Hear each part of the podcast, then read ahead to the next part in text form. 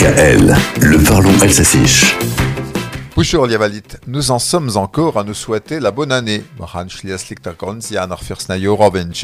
Outre les vœux, il y a la tradition des bonnes résolutions. Prendre une résolution en alsacien, Selon une étude du site de recherche d'emploi CAPA, 86% des Français ont pris de bonnes résolutions pour la nouvelle année. C'est un peu moins que par le passé. Il faut dire que les sondés ne se déclarent pas enthousiastes. Pour 4 Français sur 10, 2023 sera pire que 2022. François Hassan et Schwartz, ils ne sont pas des modèles d'optimisme, les Français. Alors prendre de bonnes résolutions, c'est bien. Les mettre en pratique, c'est mieux quand les mauvaises habitudes sont bien ancrées. morte. Alors, quelle résolution tenir? Elle ne manque pas pourtant. Et si vous êtes en panne, les magazines comme les sites internet vous en donnent. Par exemple, boire moins d'alcool, Klaus Luaka. Le Dry January vous y aidera.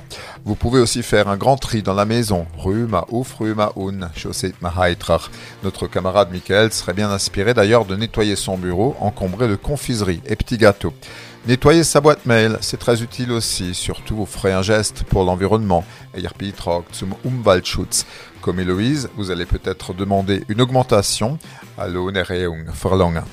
Et comme Fred, assumer les cheveux blancs. Yaya, olderla, Enfin, une résolution qui est la mère de toutes les autres, c'est arrêter de procrastiner, c'est-à-dire avoir tendance à remettre tout au lendemain. Allez, je finirai cette chronique demain. Bon, talk.